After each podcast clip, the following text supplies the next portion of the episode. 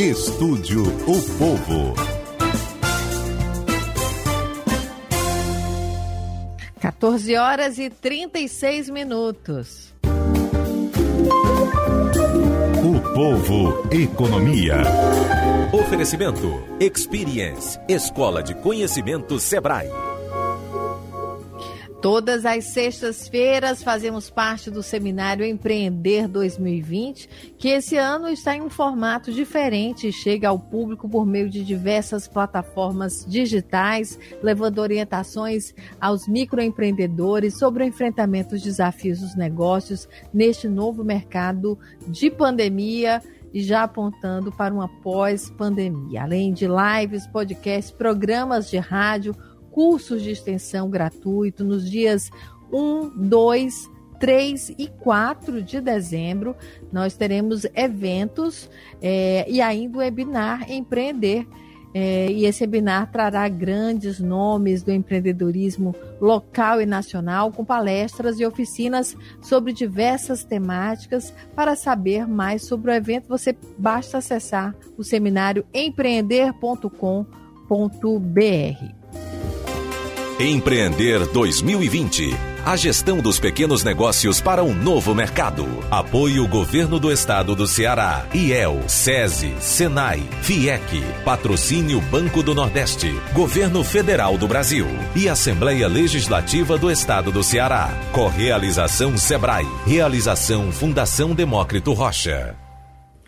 Dados do início deste ano já davam conta de que o empreendedorismo brasileiro estava crescendo, com cerca de 52 milhões de pessoas empreendendo no país inteiro. E com a chegada da pandemia, o Brasil bateu recorde de novos empreendedores. Foram 1,15 milhões de no...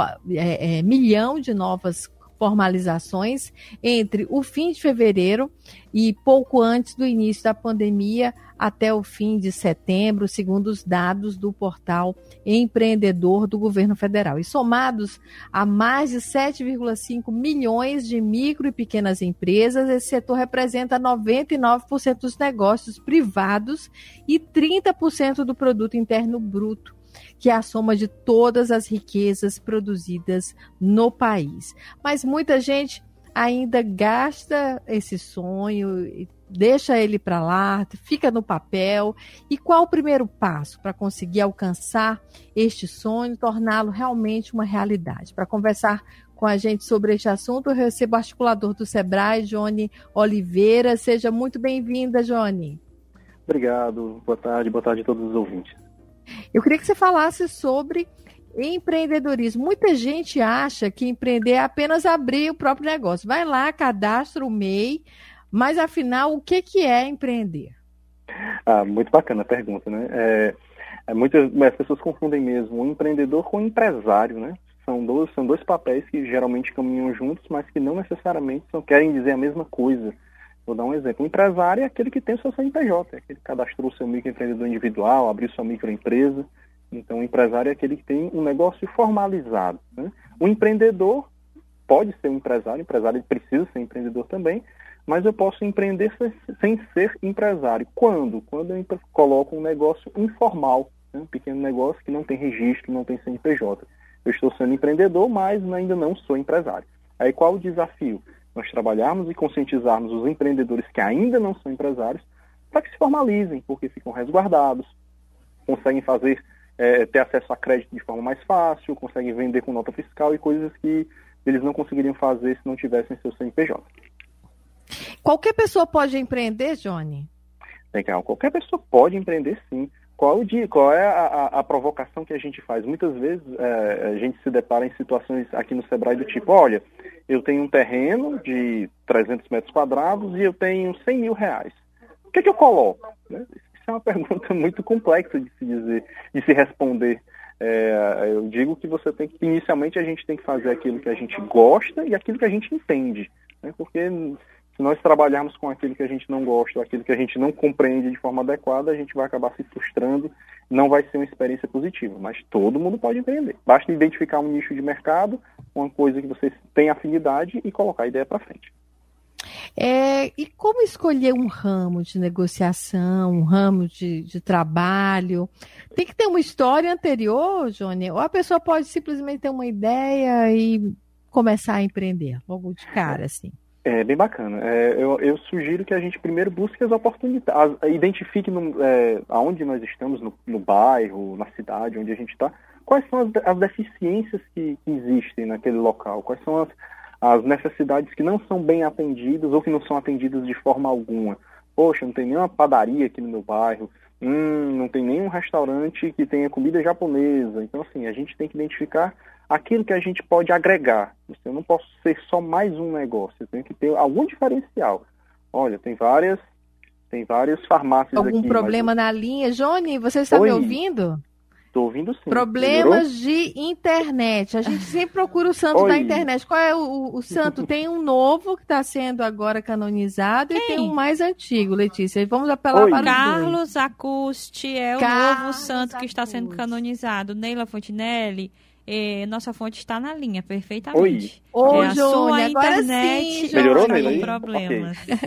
Okay. internet é uma boa área para se empreender, hein, João? Perfeito. A gente tem um desafio muito grande de conexões de internet é, estáveis aqui, no, aqui em Fortaleza, né?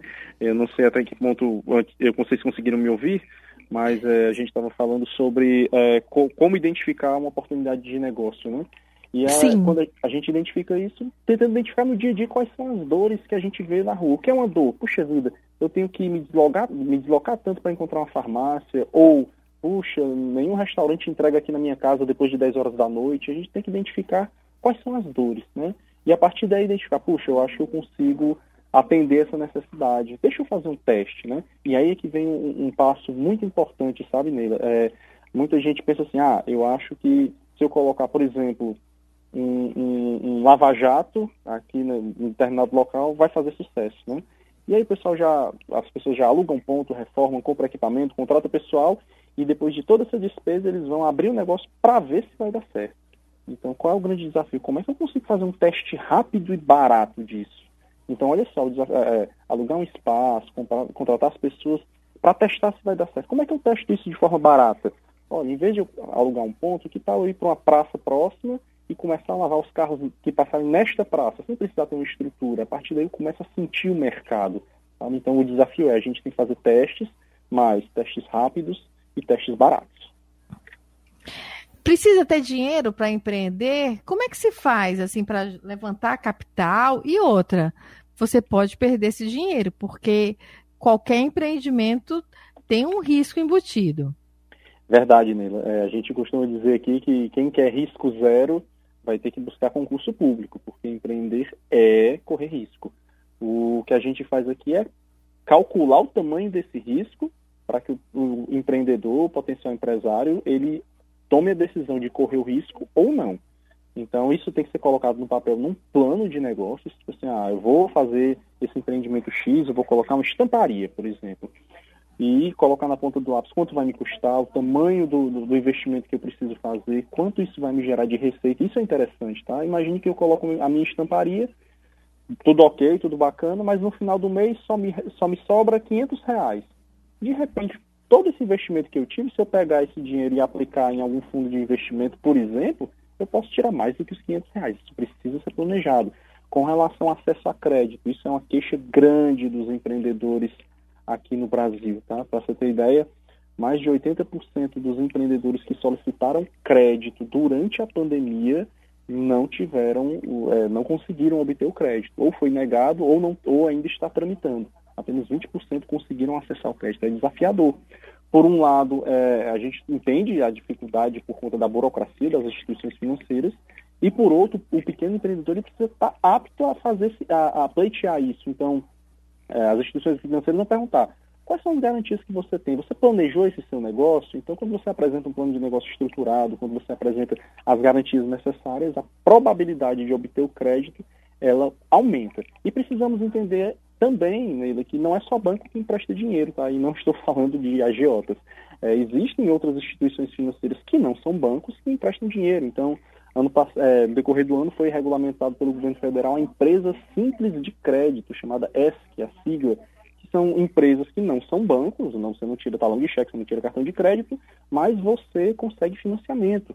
Existem as startups de, de finanças, né, chamadas fintech, empresas de finanças com cunho tecnológico, que trabalham com crédito também. Então é importante que o, que o empreendedor busque informação para a partir daí saber qual é a linha de crédito mais adequada para ele.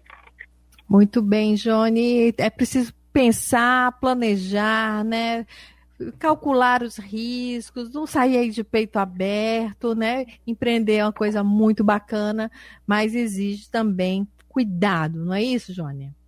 Perfeito, Nila. É, é, é, como se a gente. Imagine um carro, para quem dirige o, o carro, o pilota moto, você não ter o painel. Assim, você não sabe qual a velocidade que você está, você não sabe como é que está o nível do combustível, você não sabe se o motor está aquecendo, a gente precisa ter controles, precisa ter planejamento, precisa ter indicadores. Não dá para empreender simplesmente no, no feeling, no achismo, né? Ah, eu acho que está dando dinheiro, eu acho que a coisa está bem, né? Então a gente precisa realmente se planejar. Quanto mais tempo a gente gasta planejando, menos tempo a gente gasta executando. E o contrário também, quando a gente planeja pouco, a gente acaba penando com retrabalhos, com repetição de trabalhos e com execuções é, mal feitas que precisam ser refeitas. Então, quanto mais, mais a gente planeja, menos trabalho a gente vai ter mais na frente. Muito bem, Johnny. Muito obrigada pela sua participação. E eu que agradeço nele. Saudações a todos. Nós conversamos com o Johnny Oliveira, que é articulador do Sebrae. São 14 horas e 47 minutos. Lembrando que de 1 a 4 de dezembro tem ainda o webinar Empreender trazendo palestras e oficinas com grandes nomes do empreendedorismo local e nacional. E para saber mais sobre o evento, que é gratuito, é, basta acessar seminarioempreender.com.br. São 14 horas e 47 minutos. Empreender 2020 a gestão dos pequenos negócios para um novo mercado. Apoio Governo do Estado do Ceará, IEL, SESI, SENAI, FIEC, Patrocínio Banco do Nordeste, Governo Federal do Brasil e Assembleia Legislativa do Estado do Ceará. Correalização Sebrae. Realização Fundação Demócrito Rocha. O povo, economia. Oferecimento Experience, Escola de Conhecimento Sebrae.